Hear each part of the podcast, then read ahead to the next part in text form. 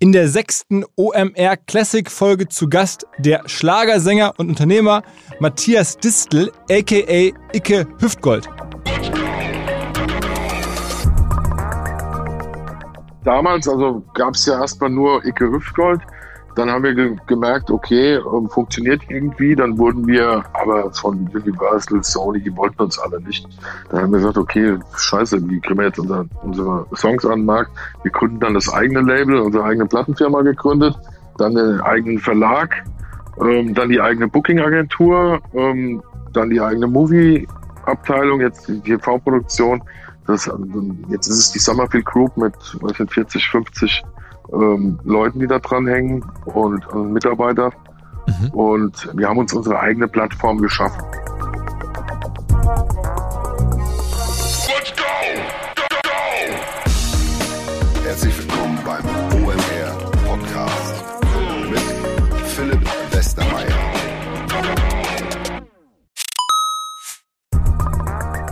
Ihr werdet euch wahrscheinlich fragen, warum unser Partner SalesViewer hier so oft im Podcast wirbt. Aber das ist relativ einfach zu erklären, denn wenn wir hier mittels Podcast Reichweite für SalesViewer erzeugen, dann besuchen natürlich auch hunderte von Menschen die Website von SalesViewer und SalesViewer kann dann mit dem eigenen Tool die Website-Besucher oder deren Firmen vor allen Dingen mit Klarnamen entschlüsseln. Also Podcast-Werbung führt zwangsläufig zu immer mehr Website-Besuchern und Website-Besucher lassen sich in Firmen Klarnamen von SalesViewer entschlüsseln und zu neuen B2B-Kunden machen. Und natürlich, auch wir bei OMR sind sehr zufrieden mit SalesViewer, nicht nur als Kunde, sondern auch als Partner. Wir setzen deren Tool ebenfalls ein zur eigenen B2B-Lead-Generierung und entschlüsseln damit die Website-Besucher von OMR, OMR Reviews oder anderen Tochterfirmen. Man sieht einfach, wer eure Webseiten besucht hat und wofür sich potenzielle Kunden interessiert haben. Neben uns, also OMR, sitzen aber auch noch deutlich größere Firmen wie Stepstone, Avato Systems, Sport5, Talon One oder die die Vodafone-Tochter Grand Centrix bereits auf SalesViewer und generieren damit täglich neue B2B-Leads. SalesViewer ist bekanntlich auf unserem hauseigenen Software-Bewertungsportal OMR Reviews das bestbewertete Tool in gleich drei Kategorien und kann jederzeit kostenlos getestet werden. Wer also sehen möchte, wer auf der eigenen Website drauf war und diese Person dann am besten zu Kunden verwandeln möchte, der kann das alles kostenlos ausprobieren. salesviewer.com slash OMR. Zurück zum Podcast. Ich hoffe, die meisten Hörerinnen und Hörer kennen das Konzept mittlerweile. Einmal im Monat legen wir eine ältere Folge des OMR Podcasts als Classic neu auf. Insbesondere ist da die Idee, dass vielleicht neue Hörerinnen und Hörer dazugekommen sind in den letzten Wochen oder Monaten, die dann zwar runterscrollen, aber halt nicht so weit runterscrollen, dass sie Folgen finden würden, die wir nach wie vor relevant oder hörenswert finden. Und eine solche Folge ist genau die, die heute kommt. Aufgenommen wurde sie original in 2020 die Idee war damals, dieses ganze Mallorca, Ballermann, Schlager-Game zu verstehen. Wie kann man mit Schlagermusik auf Mallorca Geld verdienen? Wer macht das eigentlich? Was sind da so die Prozesse? Fand ich spannend. Und jetzt hat es sich so entwickelt, dass der Icke Hüftgold in der Zeit nach dem Podcast eigentlich immer noch relevanter wurde. Unter anderem auch als Produzent dieses umstrittenen Laila-Liedes, das ja die Presse gegangen ist. Und aktuell als Teilnehmer des deutschen Vorentscheids für den ESC, also für den Eurovision Song Contest. Da nimmt er teil. Also man hört in diesen Tagen viel von ihm. Und deswegen dachten wir, wir legen einfach das alte Gespräch nochmal neu auf. Nach wie vor relevant. In dem Sinne direkt rein ins Gespräch mit Matthias oder Icke, wie ihr wollt. Auf geht's! Moin Matthias. Ja, moin. Ja, hier ist erstmal Icke für euch. Muschis, gracias, dass ich bei euch äh, drin sein darf. Ne? Ich wäre lieber woanders drin gerade, aber es ist gerade keine Frau zur Hand. So, und jetzt sage ich mal Hallo, hier ist der Matthias in seiner normalen Rolle äh, als als Unternehmer. Du, du kannst, du kannst ganz gut hin und her switchen, ne? Ja, ich habe das gelernt über die Jahre ähm, irgendwie und es klingt für manche äh, schizophren, aber für mich ist es was ganz Normales geworden. Also alle Hörer, die dich jetzt nicht kennen, auch die, die auch Icke Hüftgold nicht kennen, man muss es mal ein bisschen einordnen. Du bist äh, sozusagen in Mallorca kennt dich jeder. Du bist einer der erfolgreichsten wahrscheinlich Schlager-Stars ähm, selber, aber auch Produzenten ähm, der letzten Jahre. Kann man das so sagen? Ja, ich, wenn ich es jetzt an Zahlen koppel, dann wird es wahrscheinlich so sein. Ich habe als Icke Hüftgold ähm, dann doch relativ großen Erfolg auf Mallorca gehabt, im Bierkönig. Mhm. Ähm, bin ich unter Vertrag, bin ich immer noch unter Vertrag, bin allerdings 2017, da können wir ja nachher nochmal drauf zurückkommen, rausgeflogen durch diverse Umstände, ähm, habe aber durch meine Tätigkeit ähm, entdeckt, dass ich auch eine gewisse Affinität ähm, zum Schreiben habe und habe ähm, wahrscheinlich mit meinem Kompagnon Dominik ähm, entscheidend dazu beigetragen, dass in den letzten Jahren der Sound sich etwas gewandelt hat, dass die Musik mainstreamiger wurde. Ähm, wir haben zum Beispiel alle Songs für Mia Julia produziert.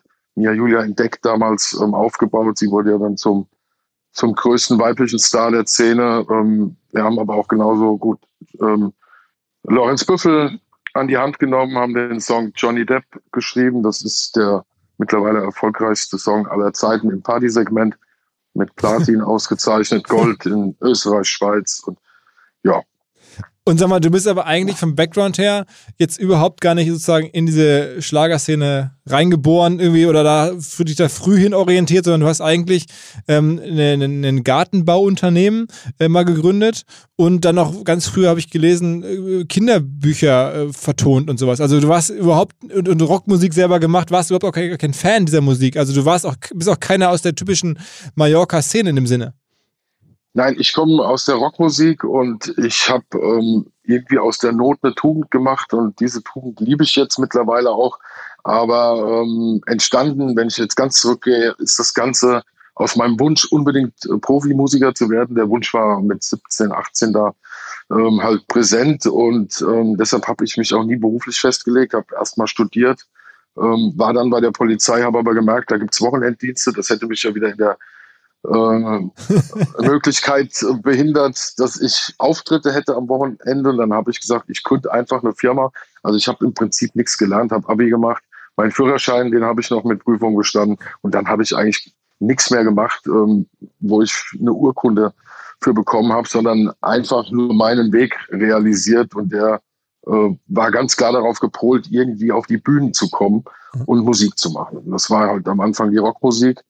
Und ähm, wir waren da auch gut unterwegs, haben damals beim Deutschen Rock- und Poppreis mal den vierten Platz gemacht mit unserer Band, haben dann einen Plattenvertrag bekommen und dann ist die Band auseinandergebrochen, weil dann zwei Leute dann doch keine Profimusiker werden wollten. Und ein Riesendilemma. Ich habe mich dann alleine durchgewurschtelt äh, in Coverbands, alles im Rockbereich und ähm, habe dann irgendwann den Auftrag bekommen, weil ich geschrieben habe, ähm, ein Kindermusical ähm, zu realisieren. Und während diesem Kinderhörspiel-Musical kam ein Freund zu mir ins Studio, der Kai Sommerfeld, und der hat gesagt, hier, ähm, mach was für ein Kinderquatsch, mach doch mal was Asoziales, mach doch mal Ballermann-Musik. Okay. Und, und das habe ich dann damit beantwortet, dass er mich mal am allerwertesten lecken kann. Nie, niemals Ballermann-Musik, das Schrecklichste, was es gibt. Ich bin Rockmusiker und für Kinder, das ist eine Herzensangelegenheit. Und dann hat er gesagt, weil du es nicht kannst. Und dann habe ich gesagt, okay, Junge, fahr an die Aral-Tankstelle, hol zwei Kisten Bier, währenddessen schreibe ich dir ein Ballermann-Lied. Das war, und das, und das war vor zwölf Jahren. Das, ja, das war 2008. Und ähm, als er dann fuhr, ähm, entstand der erste Refrain mit dem Wortlaut, du benutzt kein Deodorant, das habe ich gleich am Geruch erkannt. Und ja, und dann haben wir die zwei Kisten Bier gesoffen, haben das Lied dann auch direkt produziert. Das fand dann jeder witzig und dann kam irgendwie jeden zweiten Tag eine neue Idee. Und dann hatten wir nachher fünf, sechs Lieder und ähm, haben jemanden gesucht, der es singt. Ähm, haben aber in unserer Musikerszene keinen gefunden. Die haben alle gesagt, ihr habt sie nicht alle. Ähm, niemals so ein Schrott.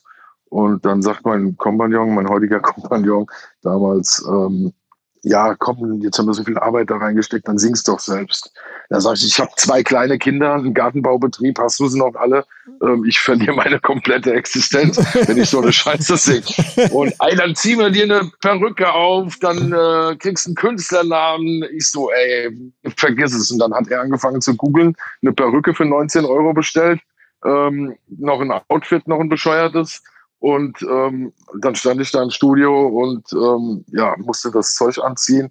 Da fand ich das ja schon witzig, aber dann ging es halt noch um den Namen und dann, naja. Wie kommt dann Ike, dann, genau, wie kam der Name Ike Hüftgold zustande? Ich hatte ein Lied, das hatte ich mal für eine Punkband Band geschrieben, das war verballermanisiert zu dem Zeitraum. Das hieß ähm, Hallo Leute, ich bin Icke. Ähm, und da ging es darum, was reimt sich bei uns in Hesse auf Icke? Ficke. Also mhm.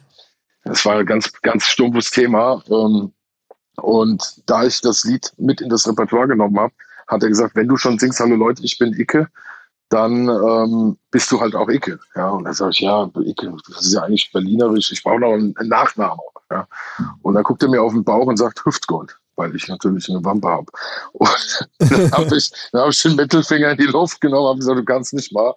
Ähm, bin nach Hause gefahren und den nächsten Tag wach geworden und hatte diesen blöden Namen im Kopf, Icke Hüftgold. Bin wieder ins Studio und habe gesagt, der Name ist es, weil der bleibt definitiv im Kopf. Ja. Und ähm, so ging der ganze Schwachsinn dann los und damals echt Schwachsinn. Ich habe mich da auch komplett für geschämt am Anfang, aber hatte ja zum Glück die Maskerade. Ja. Und dann habe ich mich da reingegroovt und gemerkt, dass da Potenziale sind. Und wie wurde es dann größer? Also ich meine, dann habt ihr da gesessen in Hessen. Wo war das genau? Wo habt ihr da sozusagen erst produziert? Wo, wo lebst du da? Das war in Lüneburg, also im Ortsteil Lindenholzhausen, haben wir das in der Fabrikhalle produziert. Das war mein Garten, also in meinem Gartenbaubetrieb. Okay. Und dann, wie kommt man dann von da aus, selbst wenn man da jetzt sozusagen passenden Content sozusagen hat für, für Mallorca, wie kommt man dann von da aus auf die Bühnen des Ballermanns? Das war ganz bekloppt. Wir haben dann gesagt, wie geht's jetzt weiter? Dann sagt der Dominik, wir brauchen Musikvideo.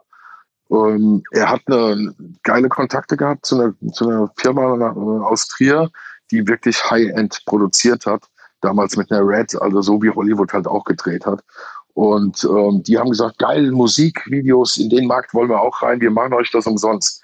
Und dann haben wir im Prinzip einen halben Kinofilm gedreht, also richtig mit einem ganz geilen Look, geiler Story, total witzig, alles aufgemacht, äh, aber mit einem total beschissenen Song. Ja, und den haben wir einfach ins Netz gestellt und dieses Video wurde Peter Wackel zugespielt. Mhm. Und der hat uns dann irgendwann eine E-Mail geschrieben, hat gesagt, hier, was seid ihr für bekloppte Leute? Ein Video für 50.000 Euro ähm, und dann so ein Schrott als, als Musik. Ja? Mhm. Ähm, was macht ihr da? Ähm, wo wollt ihr damit hin? Oh, und dann haben wir das erklärt und dann sagt er, klingt irgendwie interessant ähm, wenn ich mal in Deutschland bin, bei euch in der Nähe, dann uns treffen. Also ich muss sagen, Peter Wackel ist selber auch äh, sozusagen Mallorca-Künstler und, und sozusagen Alleinunterhalter. Ja, genau. Peter Wackel ist so eigentlich einer der, ja, auch Top 5 auf Mallorca, einer der Urväter des deutschen Partyschlagers. Ähm, wer ihn nicht kennt, kennt, hat wahrscheinlich seine Musik schon mal gehört. Ähm, aber scheiß drauf, Malle ist nur einmal im Jahr. Mhm. Ähm, war sein allergrößter, allergrößter Hit, aber er hat unfassbar viele mhm. Hits gehabt ähm, in der Szene. Und genau mit ihm haben wir uns dann auch getroffen. Er war dann im Bierkönig der Künstler schlechthin. Und, ähm, und wir waren natürlich ähm, positiv geschockt. Geil, wir treffen uns jetzt mit Peter Wackel, mal gucken, was da geht. Da haben wir uns dann irgendwann verabredet ähm, beim McDonalds in Montabaur, Autobahnabfahrt, ähm, weil er irgendwie von Köln nach Frankfurt gefahren ist. Und dann saßen wir da zusammen und dann sagt er, ja, ist ja alles schön und gut, Icke Hüftgold, alles Schrott, äh, funktioniert auf keinen Fall. Ähm, was könnt ihr noch? Und dann sagt der Dominik, ähm, gibt dem Matthias ähm, zwei Worte und er schreibt dir innerhalb von zehn Minuten einen, einen Song. Und da sagt er, das ist ja Quatsch, das, sowas hab, hätte er noch nicht erlebt, das gibt's nicht. Mhm. Er bräuchte noch drei Songs für sein Schlageralbum, ähm, was, äh, wo Abgabefrist nächste Woche wäre. Und dann habe ich mit ihm die Themen besprochen und am nächsten Tag habe ich ihm drei komplette Kompositionen mit Texten und mit der Vorproduktion vorgelegt, weil mein Kollege halt auch ähnlich schnell im Produzieren ist. Mhm. Und das fand er unfassbar, hat die Songs gekauft. Das war das erste Mal, dass ich mit Musik ähm, überhaupt Geld verdient Was waren das für Songs? Welche kennt man die? Das waren, nee, das waren Schlagersongs. Der eine hieß viel zu oft, äh, der andere hieß Hinter dem Meer, weil er unter dem äh, Namen, seinem wahren Namen Steffen Peter Haas, mhm. äh, nochmal parallel eine Schlagerkarriere ähm, aufbauen wollte oder aufgebaut hat. Mhm. Weil er so ein bisschen aus dem Partyschlager raus wollte. Und dafür waren die Songs. Mhm. Und da, er hat gesagt, er hätte noch nie in dieser Geschwindigkeit, in dieser Qualität ähm, Leute abliefern sehen. Und hat gesagt, krass, ich kaufe euch die Nummern ab. Und, ähm, was haben wir für so ein, so ein, Lied? Was kostet dann? Also das waren damals zweieinhalbtausend Euro haben wir pro Song bekommen. Mhm. Ähm, was im Prinzip ähm, geschenkt ist, wenn, wenn sowas funktioniert. Ähm, wir haben dann noch einen kleinen Lizenzshare noch vereinbart, aber wir waren erstmal dankbar, dass wir ähm, da überhaupt was für bekommen haben. Ja. Und er war auch damals mega fair, also er hat uns das auch angeboten. Wir hätten auch weniger. Uns ging es ja gar nicht um das Geld, uns ging es um, um die Kontakte, um das Netzwerk. Mhm. Ja. So, und er hat dann gesagt, mega, ich bezahle euch das, das bezahle ich woanders auch das hat Qualität und wenn Icke äh, Bock hat, das wird zwar nicht funktionieren, aber kommt doch zum Closing nach Mallorca, ähm, dann darfst du ein Lied ähm, auf der Bühne im Bierkönig singen. Closing heißt Ende der Saison sozusagen. Das war die, die Endveranstaltung der Saison, die ist dann immer Anfang Oktober. Und da ist nochmal so der Inner Circle der Mallorca-Fans äh, vertreten und ist eine, war immer eine tolle Sache. Und dann durfte ich zwischen Antonia und Anna-Maria Zimmermann durfte ich damals ein Lied singen, das hieß Mein kleines Pony.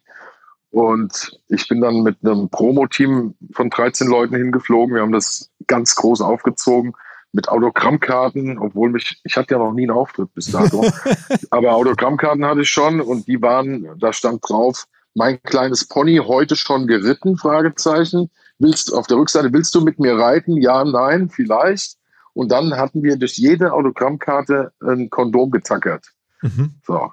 Und die haben wir dann drei, vier Tage am Ballermann verteilt. Tausende Kondomkarten. So, und überall, ich bin an jedem Tisch, habe mich vorgestellt. Ich bin übrigens Icke Hüfgold. Mit meiner Perücke hatte damals einen goldenen Anzug an. Bitte, bitte kommt am Sonntag, ich singe im Bierkönig mein Lied. Ähm, und wir hatten noch nicht mal die Möglichkeit, das vorzuspielen, weil unser, unser, unser Ghetto-Plaster im Arsch war, schon nach zwei Stunden. Das heißt, ich habe einfach die Leute mit, ja, mit meinem Schwachsinn, den ich erzählt habe, davon überzeugen wollen, kommt doch in den Bierkönig. Mhm. Und dann ist Folgendes passiert. Ähm, Anna Maria ist aufgetreten, dann wurde ich als Newcomer angekündigt, bin auf die Bühne, habe gesungen, wurde komplett zerfeiert von 200, 300 Leuten, mhm. die nie das Lied gehört hatten, aber die das einfach geil fanden, dass ich vorher überall hingegangen bin, Schnaps ausgegeben habe, diese Kondomkarten, die heute noch Leute zu Hause haben und, und mir, die, mir die zeigen, weil die das einfach witzig fanden. Und dann gab es halt einen riesen Applaus und der Chef, ein Spanier, ähm, ist dann danach zu Peter Wackel gegangen, hat gefragt, wer ist dieser Mann? Ja, wer war dieser Mann? Ja, das ist Ike Hüfgold. Ja, kann nächstes Jahr wiederkommen. So. Und dann durfte ich auch schon drei Lieder singen beim Opening. Das war dann im Mai. Okay, und dann, hast, dann war, war dann schon irgendwie das, das, das, das dein Monsterlied quasi dabei oder, oder, oder was war dann? Nein, das war nur Schrott. Das war nur Schrott. Wir haben ein halbes Jahr Zeit gehabt. Wir haben natürlich produziert wie die Wilden, aber hatten noch überhaupt kein Feeling für die Ballermann-Musik oder was da funktionieren können. Wir dachten, wir gehen da mal mit einem ganz anderen Ansatz ran, nämlich relativ kompliziert mit viel Text und hast nicht gesehen. Und dann, und dann, und dann wird das schon funktionieren. Aber ähm, das war eine harte Zeit. Ich bin dann auf die Bühne und bin, also an dem Opening-Wochenende war das auch wunderbar, dass, ähm, weil ich auch wieder diese Promo gemacht hatte, hatte dann wieder den Zuspruch von den Zuschauern. Ähm, daraufhin sagte Peter Wackel äh, direkt danach, hier, what's up, die rufen dich an, du kriegst hier einen Vertrag. Das hat super geklappt. Mhm. So, eine Woche später hat dann die Managerin, die Beatrice, mich angerufen und das werde ich nie vergessen. Ich stand gerade in meinem Keller äh, und habe meinen Holzvergaser gefüttert mit Holz in meinem Haus. Also in Deutschland? In Deutschland, ja, ja. Werde ich nie vergessen, auf einmal spanische Nummer. Ich mit zitternden Händen an das Telefon gegangen, war die Managerin dran. Und Peter Backel hatte damals über mich gesagt, wenn die anrufen äh, und fragen wegen Gage, auf gar keinen Fall unter 1000 Euro. Und ich so, äh, Peter, das 1000 Euro. Ich hatte zwei Auftritte, ja, mit drei Songs. Ich kann doch keine 1000 Euro Gage nehmen. Ja. Doch, vertrau mir, ähm, und dann redet sie so mit mir, ja, Chefs fanden das wohl ganz gut, ähm, wollen dich mal ausprobieren, aber das ist natürlich eine Frage des Geldes. Ähm, wenn du zu teuer bist, dann hast du hier keine Chance. Und dann ich so ganz selbstbewusst, ja, unter 1000 Euro komme ich nicht. Und dann sagt die, ach, 1000 Euro, das ist okay, kannst nächsten Dienstag kommen. so, und ähm, das war für mich Wahnsinn, weil ich hatte vorher äh, mit Musik nie Geld verdient und äh, es war auf einmal so einfach.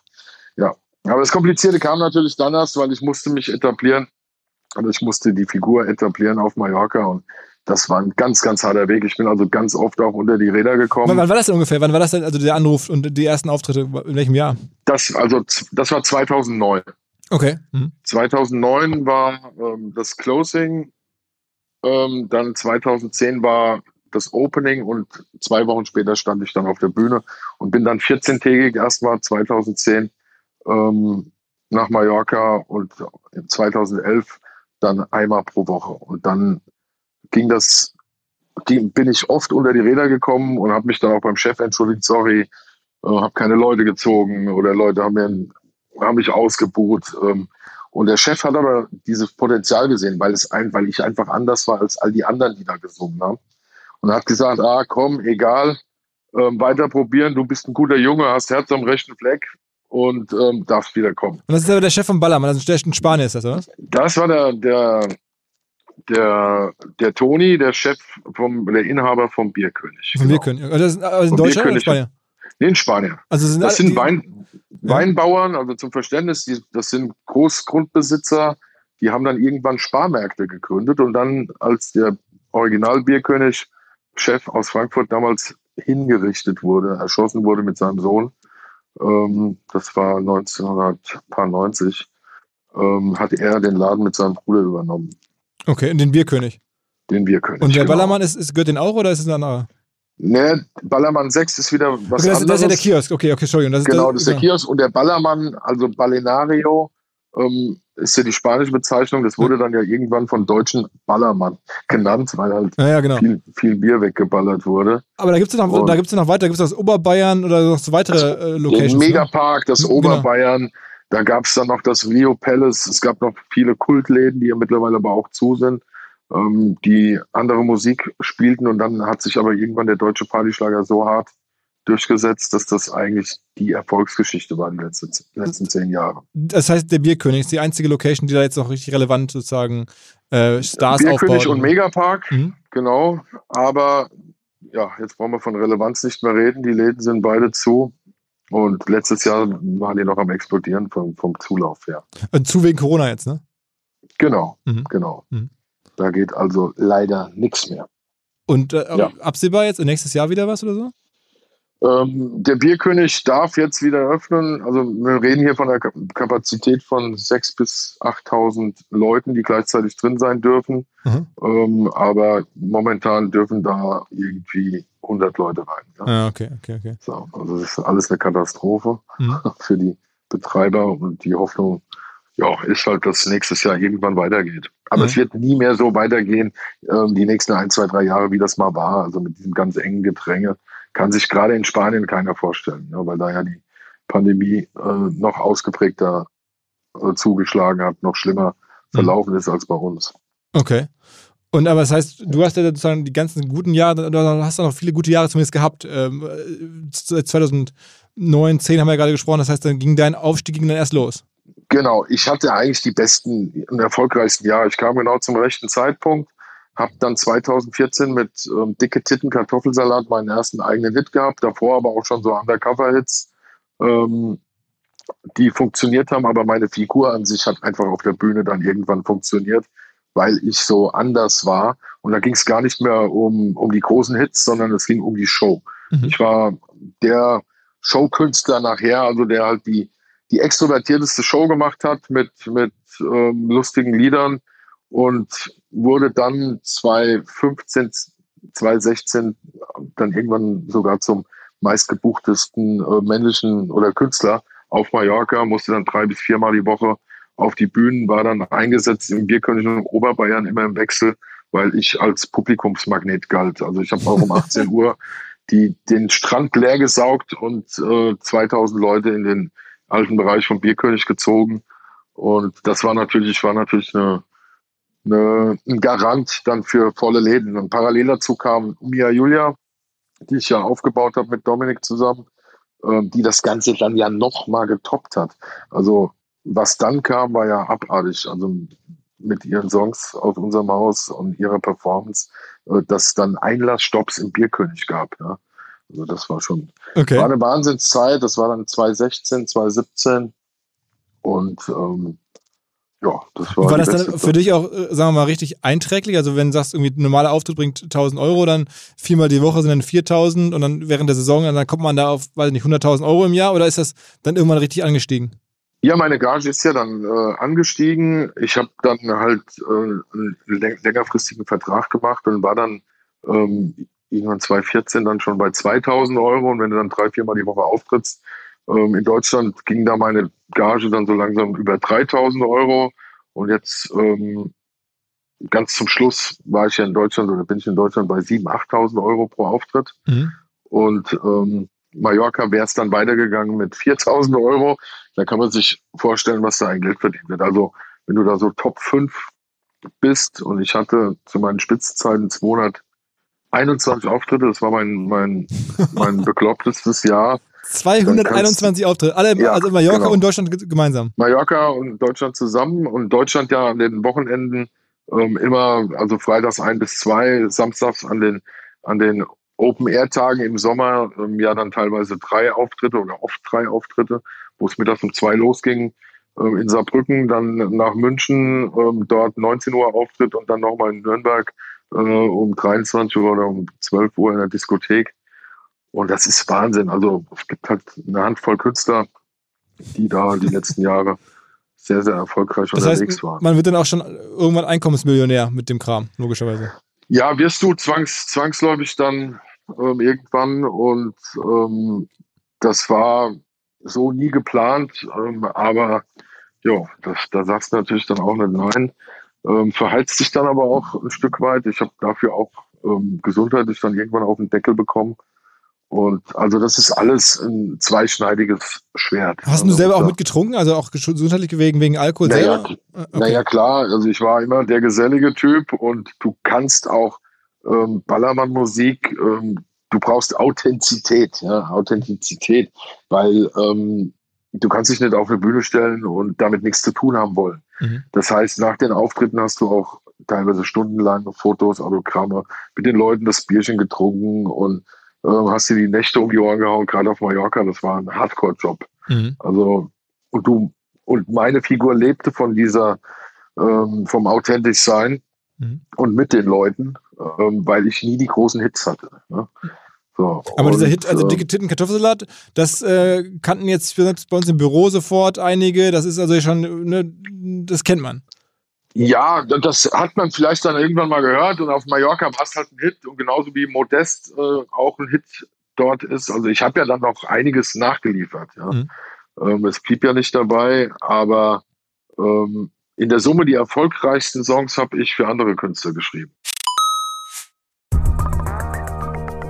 Unser Partner Vodafone, also die Kolleginnen und Kollegen aus Düsseldorf, haben eine neue Kollaboration am Start und zwar mit Microsoft. Viele kennen und wissen das schon zu schätzen, also die Vorteile von flexibler Zusammenarbeit in Echtzeit, Cloud-Datensicherung, Updates und so weiter. Das alles steht zur Verfügung natürlich für Vodafone-Kunden oder solche, die es werden wollen. Außerdem hat es den Vorteil, wer jetzt zu Microsoft migrieren möchte. Vodafone Geschäftskundenexperten helfen dabei, auch bei der Migration von Daten und Mails, all diesen Themen und auch im laufenden Betrieb wird man natürlich nicht alleine gelassen. Vodafone supportet jetzt auch Microsoft 365 ganzjährig für seine Kunden. Ein Argument, glaube ich, für Vodafone, auch ein Argument für Microsoft 365. Wer sagt, ich bin schon Vodafone-Kunde oder ich bin interessiert an Microsoft, informiert euch. Alle Details stehen unter vodafone.de slash Microsoft 365, also Microsoft 365 in Zahlen. Zurück zum Podcast. Wie kommt man denn trotzdem auf einen, so, einen, so einen Song? Also ich meine, dicke Titten, Kartoffelsalat, das ist ja schon irgendwie so, ähm, wie zur Hölle kommt man drauf? Also das war ganz interessant. Das war 2012, war ich in Braunschweig im Stadion, Braunschweig gegen Hannover, Derby und bin dann rausgegangen vors Stadion und dann saßen zwei Besoffene in der Ecke und ich stand daneben und dann kam eine blonde Frau mit recht hübschen Brüsten und der eine sagt, äh, boah, dicke Titten und klopft dem anderen so an die Schulter und der guckt nur so ganz müde und besoffen hoch lässt den Kopf wieder fallen und sagt Kartoffelsalat. so, und dann, hab ich mir, dann dachte ich, was, ist, was sind das für zwei schräge Typen, ja? Ähm, und der, die Satz, also dieser Wortkombi war halt so, so strange. und ich konnte damit nichts anfangen, aber ich habe den, den, den Satz dann permanent im Kopf gehabt, den Kartoffelsalat. So, und bin dann ein halbes Jahr später ähm, nach Gladbach gefahren, wieder zum Fußball. Als Fan einfach und, oder auch so aufzutreten? Ja, ich, ja, ja, ich habe auch für Gladbach Stadion Hymnen geschrieben und sowas. Mhm. Und ähm, das war dann irgendwie in der Zeit, also ich glaube, gerade meinen ersten Song für Gladbach geschrieben. Und dann hat, ähm, ähm, dann stehe ich wieder draußen irgendwie in, der Fanmenge da beim, bei einem Bierstand und dann sind da so drei, vier Leute, ähm, die wieder über dicke Titten und Kartoffelsalat gesprochen haben. Und dann habe ich gedacht, das gibt's doch nicht, das hast du doch schon mal gehört ähm, da muss ein Lied her. So, und dann war dieses Thema tatsächlich, dieser Satz war geschützt. Da hatte schon mal jemand diese Idee irgendwie eintragen lassen. Und dann habe ich ähm, den, den Verlag, der das geschützt hatte, angeschrieben und habe dann die Freigabe bekommen, da einen Song draus zu machen. Mhm. Also das war ein Glücksfall natürlich. Ähm, und du brauchst auch viel Glück, weil die Themen findest du ähm, auf der Straße, die findest du in Stadien. Ähm, Modest habe ich ja auch praktisch in Köln im Stadion gefunden. Wegen dem Spieler, wegen Anthony Modest. Ja, wegen Anthony Modest und habe aber auch einen Song gemacht, der heißt Jaja Kolo, ähm, der nie veröffentlicht werden durfte, weil er auf einer Melodie basiert, ähm, die halt geschützt ist, aber es war auch ein Hit auf Mallorca und ist dann halt viral gegangen, das Thema. Ähm, das habe ich auch öfters gemacht, dass ich einfach Melodien adaptiert habe und Texte drauf geknallt habe und das einfach auf den Markt gespielt habe. Ähm, eine DJ-Promo gemacht und dann wurden die Songs trotzdem gespielt, ob du die kaufen konntest oder nicht, das war dann auch egal. Aber, also das, aber generell ist dein Erlösmittel, oder sagen wir, wenn man in deinem Job quasi arbeitet, dann verdient man sein Geld mit den Auftritten. Das heißt, die Songs selber zu verkaufen, ist gar nicht so dass der Treiber. Ja, der, das ist jetzt das, was uns ähm, rettet in dieser Krise. Also wir haben jetzt äh, ein Medienzentrum gebaut mit TV-Studio und neuen Pro ähm, Musikproduktionsstudios ähm, für über drei Millionen Euro. Und ähm, dann, das war gerade baufertig jetzt und dann kam die Krise. Ähm, und wenn wir jetzt nicht unsere Lizenzeinnahmen hätten auf, aufgrund dieser wahnsinnig hohen GEMA und Lizenzeinnahmen, weil wir ja so viele Songs am Markt haben, die halt auch einfach im Streaming Weltklasse funktionieren, dann hätten wir jetzt auch ein finanzielles Problem, weil die kompletten Live-Einnahmen und die Beteiligung ja wegfallen. Also wir sind ja noch an 20 Künstlern beteiligt bei den Live-Auftritten, Live mhm. weil wir Produktionsverträge haben. Und ähm, das ist natürlich äh, der Hauptfaktor eigentlich bei uns, ganz klar. Okay, aber das heißt, dass, über, über welche Plattform läuft das dann jetzt irgendwie? Also die Verkäufe äh, oder, oder worüber werden Umsätze generiert? Über Spotify auch oder, oder wie muss man sich das vorstellen? Ja, über Spotify. Also wir haben ja damals, also gab es ja erstmal nur Icke Hüftgold. Dann haben wir ge gemerkt, okay, ähm, funktioniert irgendwie. Dann wurden wir aber von Universal, Sony, die wollten uns alle nicht. Dann haben wir gesagt, okay, scheiße, wie kriegen wir jetzt unser, unsere Songs an den Markt? Wir gründen dann das eigene Label, unsere eigene Plattenfirma gegründet, dann den eigenen Verlag, ähm, dann die eigene Booking-Agentur, ähm, dann die eigene Movie-Abteilung, jetzt die TV-Produktion. Das, jetzt ist es die Summerfield Group mit was sind 40, 50 ähm, Leuten, die da dran hängen und, und Mitarbeitern. Mhm. Und wir haben uns unsere eigene Plattform geschaffen. Und dann, wir stellen also alles selbst ins Netz und nutzen halt Tools wie Spotify, haben den erfolgreichsten YouTube-Kanal in dem Bereich mit 170, 180 Millionen Zugriffen auf unsere Musik und haben auch dieses Jahr die Milliardengrenze geknackt bei, bei Spotify und bei den Download-Portalen äh, oder bei den Streaming-Portalen, sorry. Das heißt, wenn du jetzt 40, 50 Leute hast in, in der ganzen Gruppe, das, dann hast du am Ende logischerweise auch irgendwie äh, 10, 15 Millionen Euro Umsatz. Ja, wir haben, also letztes Jahr haben wir die 10 Millionen geknackt, wo wir dieses Jahr, dieses Jahr natürlich nicht mehr hinkommen. Ne? Weil, weil der Haupttreiber, also Live-Auftritte ausfällt. Genau, genau, mhm. genau. Aber du musst ja. jetzt niemanden lassen oder, oder, oder? Nee, nee, nee. Wir haben dann, das war für uns jetzt auch erstmal ähm, ein Schrecken, dann hat man ja nicht kommen sehen und dann ist die Panik ausgebrochen bei allen anderen, nur nicht bei mir. Ich habe dann direkt gesagt, okay, das Thema wird sich ähm, fortführen äh, die nächsten Jahre. Ähm, ich war der Oberschwarzmaler. Alle in meiner Firma, alle Künstler, das, nee, im Mai geht's weiter. Und ich so, nein, wir denken jetzt komplett um. Wir ähm, strukturieren die Firma um. Ähm, wir bauen jetzt neue Tools, damit wir diese Krise überstehen. Und es war letztendlich, äh, Gott sei Dank, ähm, haben wir es dann auch umgesetzt. Ich hatte jahrelang halt dieses TV-Thema im Kopf.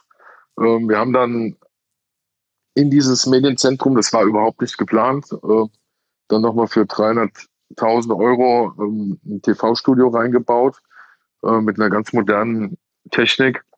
Und wir haben jetzt dadurch halt jetzt Aufträge.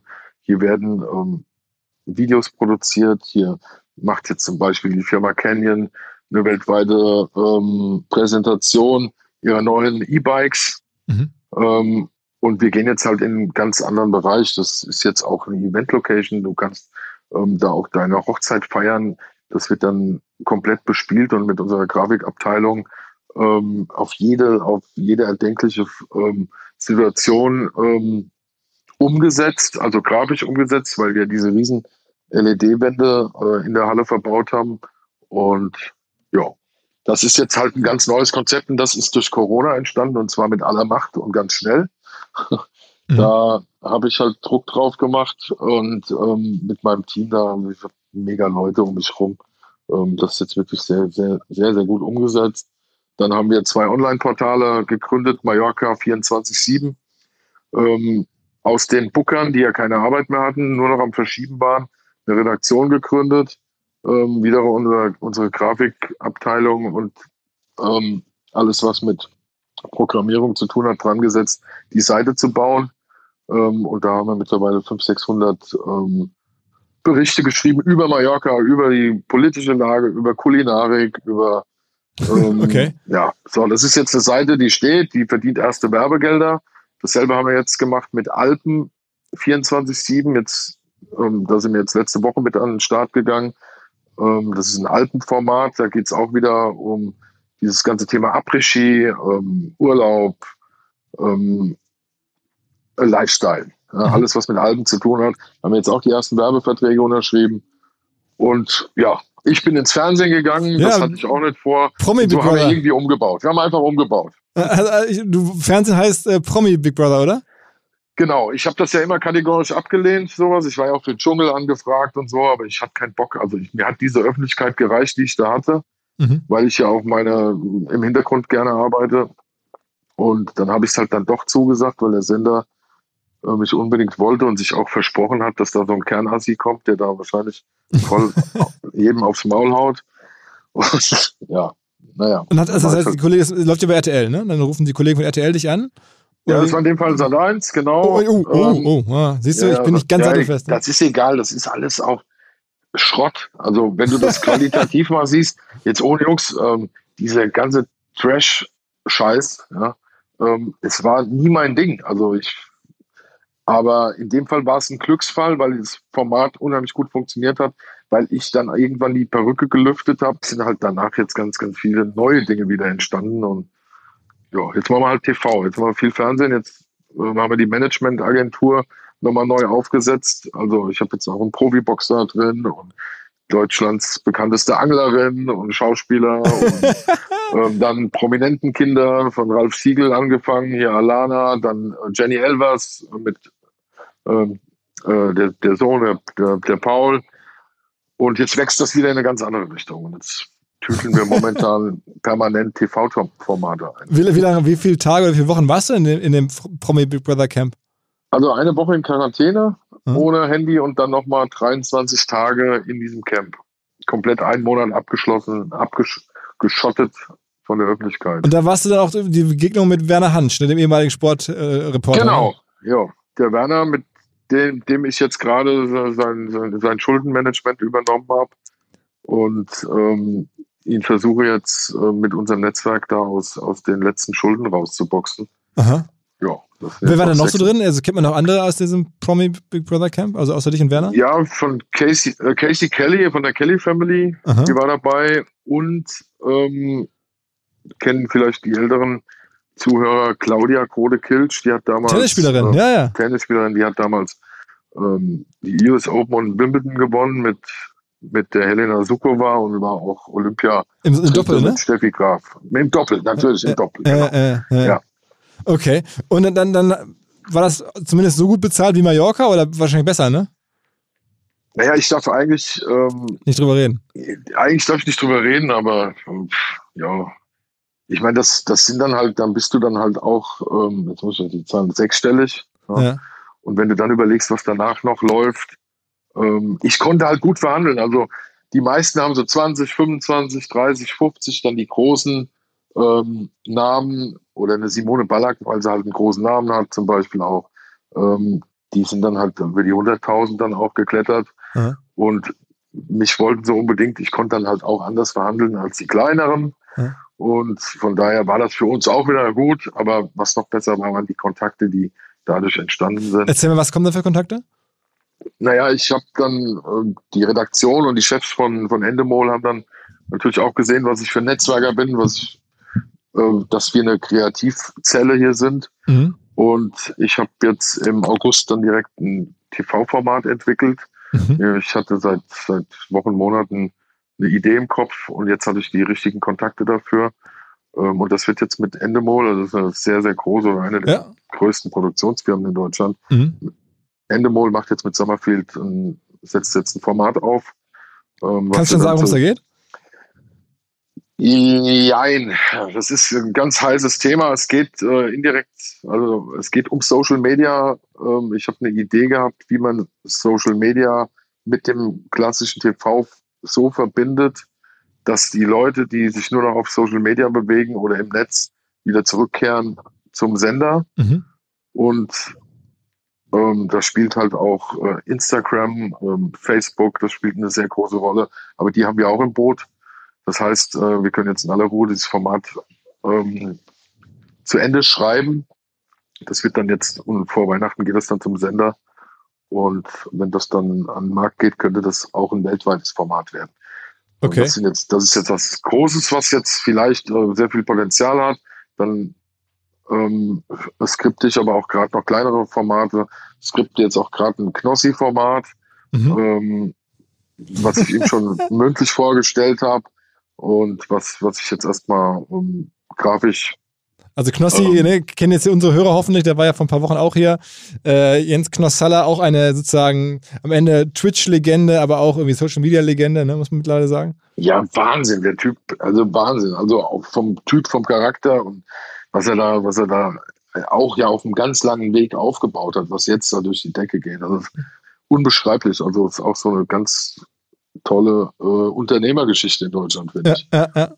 Und sag mal, ähm, wie, wie kam es da, dass du dich entschlossen hast, dann doch in dem, in dem Camp dann de deine wahre Identität zu, zu, zu lüften, weil es einfach irgendwann nicht mehr anders ging nach so und so vielen Tagen da? Weil es war ja immer, ich finde es immer beeindruckend, so ein bisschen auch Atze Schröder-Style, ne? Man kennt die Kunstfigur ja. Atze Schröder, aber den eigentlichen Künstler hat er ja bis heute verborgen, oder den eigentlichen Menschen hat er ja bis heute verborgen und kann ja unerkannt äh, in Deutschland Bahn fahren und sonst was. Ähm, das Risiko bist du jetzt ja eingegangen, dass man dich sozusagen jetzt sozusagen dann auch den echten Matthias auch erkennt. Ja, ich wollte eigentlich durchziehen, aber ich kam in eine moralische Misere äh, einfach. Also äh, klar, die Perücke stört und wenn du den ganzen Tag aufhast, ist es eine Qual. Ja, du hast mhm. immer nur einen Rückzugsort, wo du die mal abnehmen kannst, das ist die Toilette, wo du mal schnell mal Wasser auf die Platte machen kannst, mal kratzen kannst und wo das Ding mal weg ist, mal zwei, drei oder mal fünf Minuten. ähm, das war schon, das war schon eine Qual, aber ich bin sehr leidensfähig, was das angeht. Äh, viel größer war aber ähm, mein Problem. Ich habe dann Werner Hansch bei mir gehabt, ähm, der sich auch sofort an mich ähm, gekettet hat, ähm, weil er einfach mit mir gut klarkam, hat sich offenbart mit seiner Spielsucht war ein ganz, ganz großes Drama in dieser Sendung selbst. Mhm. Ähm, er, er, hat halt die Hosen runtergelassen und, und ich habe ähm, ihn begleitet durch die Sendung und habe ihn aufgebaut und habe ähm, mit ihm Pläne geschmiedet und das war so, das war so die tragende Story eigentlich auch ähm, in diesem Container. Ähm, und ich konnte nach fünf, sechs Tagen ähm, er war so ehrlich zu mir, er hat, hat sich komplett offenbart und ich habe eine Maske getragen.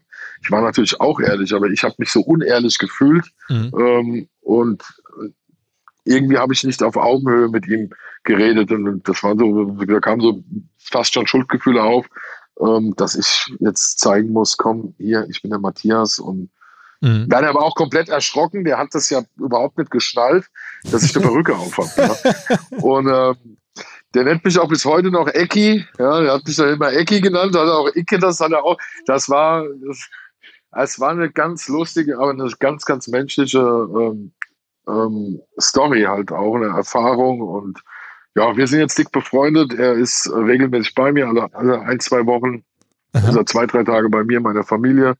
Und ich manage ihn gerade aus den Schulden raus. Es ist leider trotzdem viel Geld, was reinkam. Das sind jetzt noch ein paar 30.000 Euro geblieben und jetzt verhandle ich gerade mit den letzten Gläubigern und ähm, habe jetzt nochmal privates Geld, äh, was ich jetzt zur Verfügung stelle und den Rest müssen wir irgendwie okay. noch, noch zusammenkratzen und dann haben wir, dann haben wir aber auch bis Weihnachten dann hoffentlich auch aus seiner Lebenskrise draußen. Machst du nur noch deinen Gartenbau oder ist es mittlerweile weg? Nee, den Gartenbau habe ich ähm, zur Hälfte meinem besten Freund äh, und Vater meines Patenkindes anvertraut. Ähm, er ist mein Geschäftsführer und mittlerweile auch Teilhaber der neu gegründeten GmbH. Mhm. Ähm, ich hatte ja vorher eine Einzelpersonengesellschaft und die verpachtet jetzt praktisch an die GmbH den alten Betrieb und nach zehn Jahren gehört die Hälfte ihm. Mhm. Und so musste ich die Firma nicht verkaufen, weil ich hatte ja definitiv keine Zeit mehr, ähm, mich um, um die ganzen Abläufe zu kümmern. Ich bin immer noch beratend tätig und bin auch alle ein, zwei Tage mal für einen Kaffee im Büro, weil ich ja alles gebündelt habe. Es ist ja alles hier in meiner Heimat, Familie, Kinder, alle Firmen sind hier und von daher verliere ich es nicht ganz aus den Augen und verliere vor allen Dingen diese Option nicht, äh, mein normales Handwerk dann irgendwann auch weiter zu betreiben. Du bist Wenn, jetzt Mitte 40 so, ne? Ich bin 44, mhm. genau. Mhm.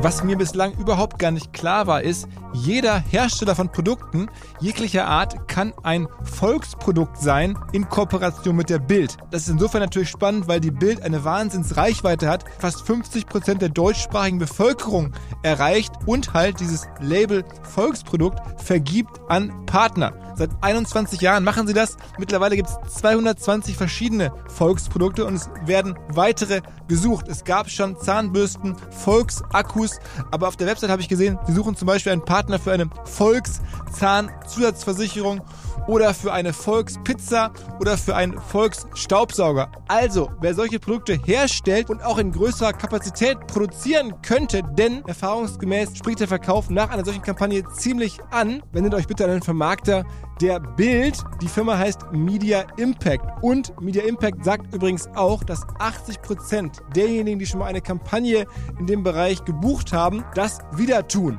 Wer jetzt hier erstmals von dieser Möglichkeit gehört hat, bekommt auf seine erste Buchung auch ein Media-Bruttovolumen von 220.000 Euro on top. Wendet euch dazu bitte direkt an Media Impact ein Wort www.de slash Bild slash Volks-Produkt und erwähnt einfach im Gespräch mit den Ansprechpartnern und Ansprechpartnern dort, dass ihr über OMR kommt und dann gibt es diesen Zuschlag. Zurück zum Podcast. Und sag mal, ja. lass mal ein bisschen über Social Media reden. Ähm, was ist für dich da jetzt aktuell die wichtigste Plattform? Du hast gerade schon so ein bisschen erzählt. Ähm, YouTube ist, ist ein großes Thema. Äh, Instagram bist du auch relativ aktiv, ne? Großer Account, also schon, schon recht großer Account, 150.000 oder was folgen dir, glaube ich, bei Instagram, ne? Ich habe ähm, ja jetzt den Fokus klar auf Instagram. Ähm, ich war immer ein Feind von Stories und dem ganzen Getue. Ich habe jetzt so meinen ähm, Stil gefunden, wie ich Stories mache. Das ist so, dass es mir selbst auch Spaß macht. Und ähm, merke natürlich auch, dass ich da ähm, ja so viel Reichweiten jetzt habe, ähm, da kommen jetzt halt auch viele Werbeanfragen. Ich habe jetzt äh, auch unfassbar geile Verträge unterschrieben. Mit Eis.de ähm, zum Beispiel, ne? Dann, ja, Eis.de, ähm, die haben mega Spaß gehabt. Die Kooperation geht auf jeden Fall weiter, weil ich da ähm, die Top-Zugriffszahlen hatte über meine Stories auf ihre Seite. Die sind ja so, ähm, so muss man sagen, so, so ein Erotikversand. Ne? Ja, ja, ja, da kann ich natürlich in meiner Rolle als Icke glänzen, weil ich das auf die Schippe nehme. Dann ist das witzig, dann äh, kannst du da geil mit kokettieren. Aber ich bin jetzt auch zum Beispiel Markenbotschafter der Firma Bamble, das ist eine Apfelweinfirma, äh, zusammen mit, mit, mit Timo Glock, dem ehemaligen Rennfahrer und, ähm, und äh, dann hier noch äh, mit, mit Max Hopp, dem, dem besten deutschen äh, Dartspieler. Also das ist mhm. auch geil. Das haben wir, das ist auch, weil das mein Ding ist. Das ist authentisch, weil Evelroy, das ist hier meine Heimat. Ähm, ich mache mit meinem Kumpel selbst ähm, immer in kleinen Mengen ähm, Apfelwein und ja, ich trinke das, ich trinke das Zeug halt auch. Da kann ich dahinter stehen.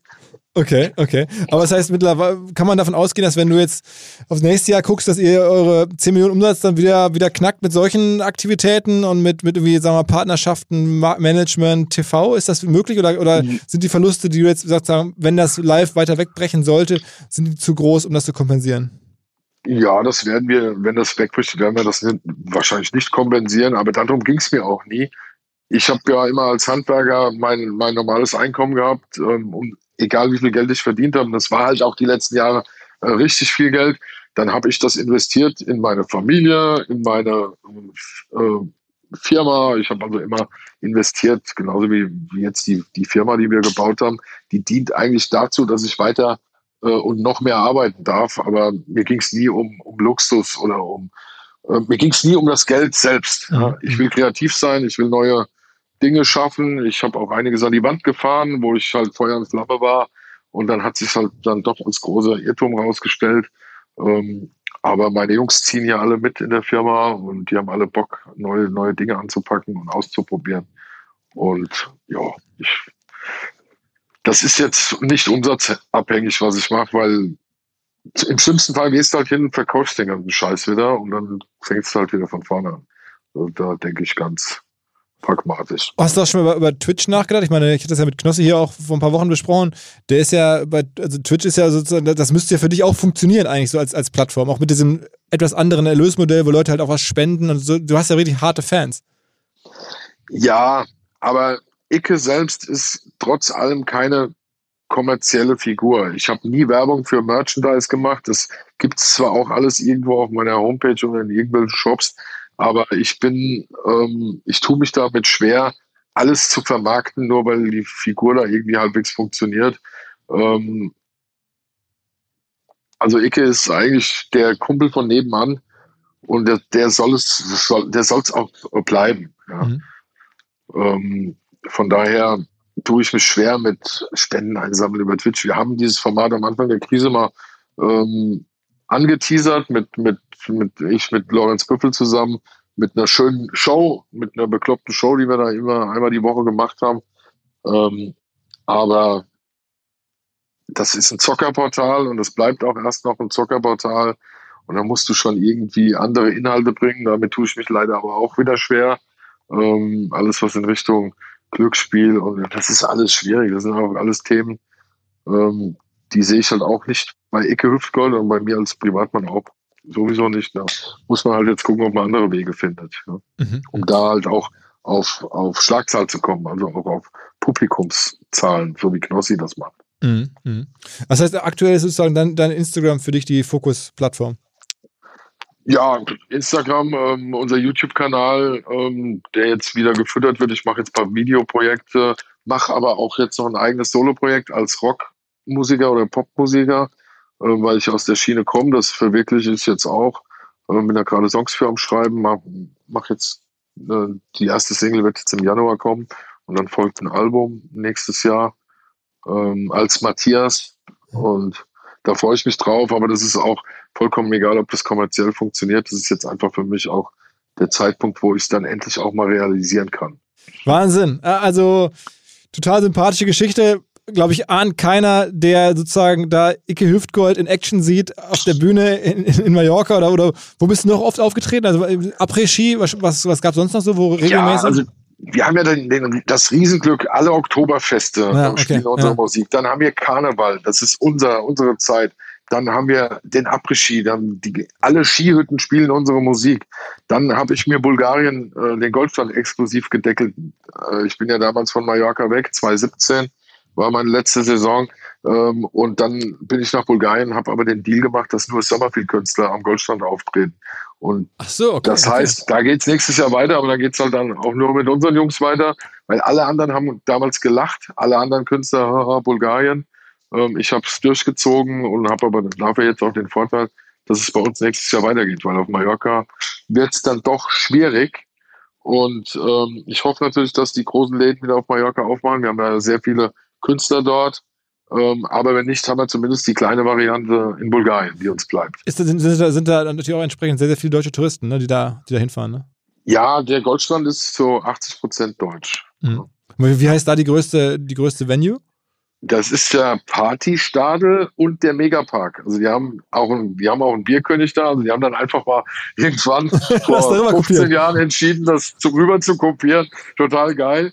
Äh, ganz anders vom Konzept, aber unfassbar sympathisch. Also die Bulgaren selbst, meine, meine Kooperationspartner dort, die Inhaber, das ist einfach unfassbar. Aber das ist in bulgarischer Hand. Also der, während der jetzt, der, der Ballermann quasi, oder sagen wir mal Palma, ja. ist in spanischer Hand und da bist du dann sozusagen nur, die Deutschen sind da sozusagen dann die Acts und in, in Bulgarien genauso. Genau, in Bulgarien. Also du kannst da als Deutscher was aufmachen, aber du wirst immer nur 49 Prozent dieser Location halten, damit du auch schnell wieder äh, raus bist. das machen die Bulgaren genau richtig. Ähm, die lassen sich nicht von Investoren da ähm, ihr, ihr, ihr Zukunftskapital nehmen und das, das finde ich mega, wie, wie das wie die das handhaben dort. Ja. Aha, aha. Und da, da ist auch ein bisschen wahrscheinlich äh, jetzt die, die, die Corona-Situation entspannter oder, oder ist es da genauso kritisch? Ja, die haben aufgehabt. Es gab auch Künstlerauftritte von unserer Seite. Ähm, wir sind da auch medial unter die Räder gekommen. Ähm, teilweise ging das durch die Presse. Warum, wieso? Das könnt ihr doch nicht tun. Also im Sommer. Ja, und dann wird dann auch wieder runtergefahren dort von der Regierung. Aber nächstes Jahr steht alles auch, alle Zeichen erstmal auf Sturm. Ja. Okay, okay. Das heißt, gibt es dann den dann im nächsten Jahr am Goldstrand irgendwo? Ja, auf jeden Fall. Klar, logisch. Und vielleicht auch in Ungarn am Balaton und in Kroatien. Kroatien wäre dieses Jahr auch das erste Mal hier Sirce, dieses Festival, ähm, diese Festivalszene sollte dieses Jahr das erste Mal mit, mit, mit drei Künstlern aus unseren Reihen besetzt werden. Okay. Ja. Okay, also ich, das heißt, das ist, die Party verschiebt sich ein bisschen Richtung Osten. Auf jeden Fall. okay, ein Wahnsinn. Ja. Wahnsinn. Okay. Aber auf jeden Fall krass unternehmerisch, verrückte Geschichte. Und ähm, danke, dass du das so offen erzählt hast. Also äh, wirklich, äh, macht, macht ja Spaß zuzuhören, ist, glaube ich, extrem inspirierend. Insofern, ähm, ich werde es beobachten. Äh, grüß den Knossi, wenn du ihn siehst, ihr seid ja der letzte in Baden-Baden, du bist ja dann nur um die Ecke ja, quasi genau. von ihm, ne? Ja, also zwei Stunden. Zwei Stunden. Ach so. aber, aber was ich nochmal sagen möchte, jeder, der jetzt Angst hat vor der Zukunft, ähm, lasst euch da, lasst euch von anderen Dingen inspirieren, guckt, dass ihr euch Auswege sucht und ähm, hofft nicht, dass es schnell vorbei ist, sucht andere Wege und dann tun sich andere Türen wieder auf und dann gibt es auch wieder Hoffnung und ähm, irgendwann äh, kommt dann halt auch wieder Normalität rein. Und viele lassen sich einfach momentan hängen und das Leute, glaubt an euch und an eure Fähigkeiten und, und dann es auch weiter. Das ist ein, einfach alles klar, ich, ich, ich sehe es ähnlich. Ähm, wir versuchen auch so zu handeln und bislang klappt es ganz gut. In dem ja. Sinne, Matthias, vielen, vielen Dank. Ja, mega. Vielen Dank, dass ich bei euch sein durfte. Es war mir eine Ehre und macht ja. weiter. Ihr macht, ihr macht einen Riesenjob und ähm, ja. Alles klar. Dann hoffentlich bis bald mal. Jo. Live und in Farbe. Absolut, genau. Ciao, ciao. Gut, macht's gut. Danke euch. Tschüss. Zur Abwechslung jetzt mal vollkommen schamlos und offene Selbstvermarktung und Werbung für unser OMR Festival am 7 und 8. Mai. Dort sind wir gerade in der absoluten Planungshochphase. Das heißt, wir verkaufen jetzt letzte Standflächen, wir planen, wie halt dort alles laufen wird Anfang Mai.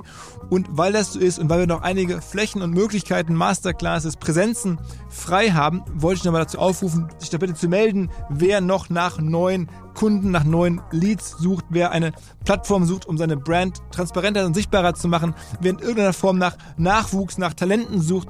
All das können wir ermöglichen. Ihr könnt bei uns gesehen werden, ihr könnt bei uns wirklich wachsen, aber halt nur jetzt in diesen Tagen, denn irgendwann müssen wir dort die Bücher schließen, weil die Planungszyklen Richtung Mai dann zu kurz werden und vielleicht auch, weil einfach alles verkauft ist. Deswegen jetzt nochmal der Hinweis, denkt an unser Festival jetzt, wer dabei sein möchte, mit Masterclass, mit Speaking, mit vor allen Dingen aber Präsenzen auf der Fläche, mit Ständen. Einfach ganz kurze Mail an inbound.omr.com. Innerhalb eines Tages melden sich da eine Kollegin, ein Kollege und dann startet die Zusammenarbeit.